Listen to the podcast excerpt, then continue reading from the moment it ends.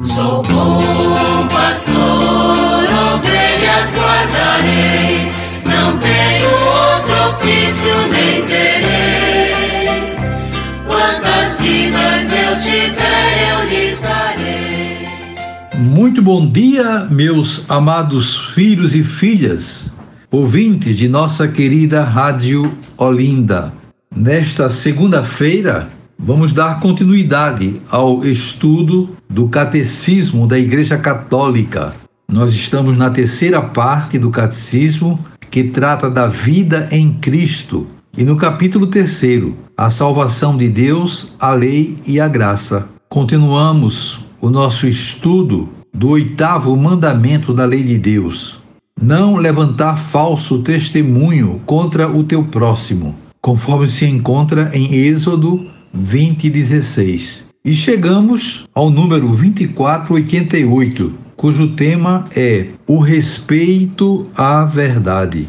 Diz o catecismo: o direito à comunicação da verdade não é incondicional. Cada um deve conformar sua vida com o preceito evangélico do amor fraterno este requer, nas situações concretas, que se avalie se é conveniente ou não revelar a verdade àquele que a pede. A caridade e o respeito à verdade devem ditar a resposta a todo pedido de informação ou de comunicação.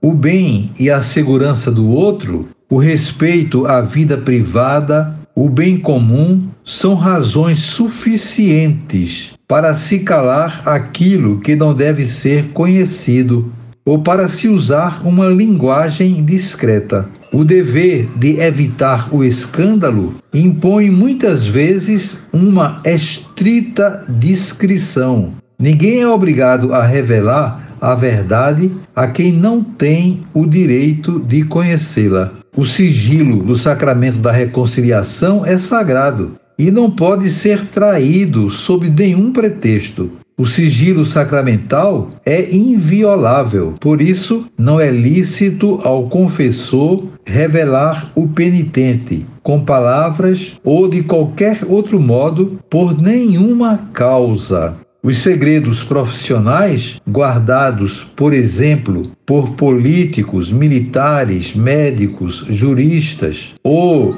as confidências feitas sob sigilo, devem ser guardadas, salvo casos excepcionais em que a retenção do segredo causasse àquele que os confia, àquela que os recebe ou a um terceiro prejuízos muito graves e somente evitáveis pela divulgação da verdade. Ainda que não tenham sido confiadas sob sigilo, as informações privadas prejudiciais a outros não podem ser divulgadas sem uma razão grave e proporcionada. Cada um deve manter a justa reserva acerca da vida privada das pessoas os responsáveis pela comunicação devem manter uma justa proporção entre as exigências do bem comum e o respeito dos direitos particulares.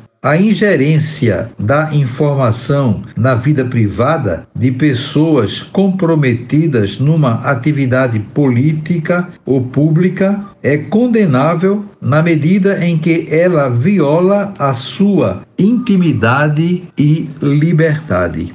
Então está aí uma orientação bastante clara né, com relação a essa temática do respeito à verdade e destaco, sobretudo, o sigilo sacramental no sacramento da reconciliação, assim como os segredos profissionais. O segredo da, da, da, confissão deve ser mantido a todo custo. Não é possível absolutamente ser revelado de forma alguma. Isso, inclusive, caso aconteça, implica em graves sanções né, para o, o sacerdote, o, o, o, bispo, quem seja, né, que tenha é, revelado um segredo de confissão.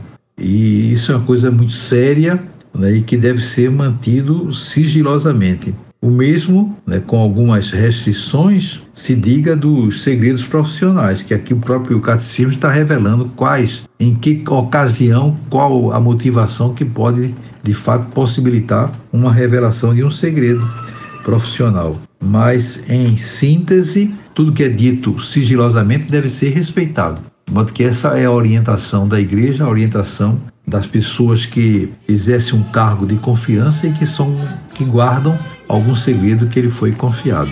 Eu desejo a vocês todos um dia maravilhoso. Amanhã, se Deus quiser, voltaremos a nos encontrar e sobre todos e todas venham as bênçãos do Pai, do Filho e do Espírito Santo. Amém.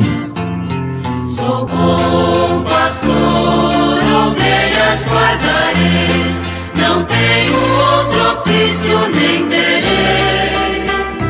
Quantas vidas eu tiver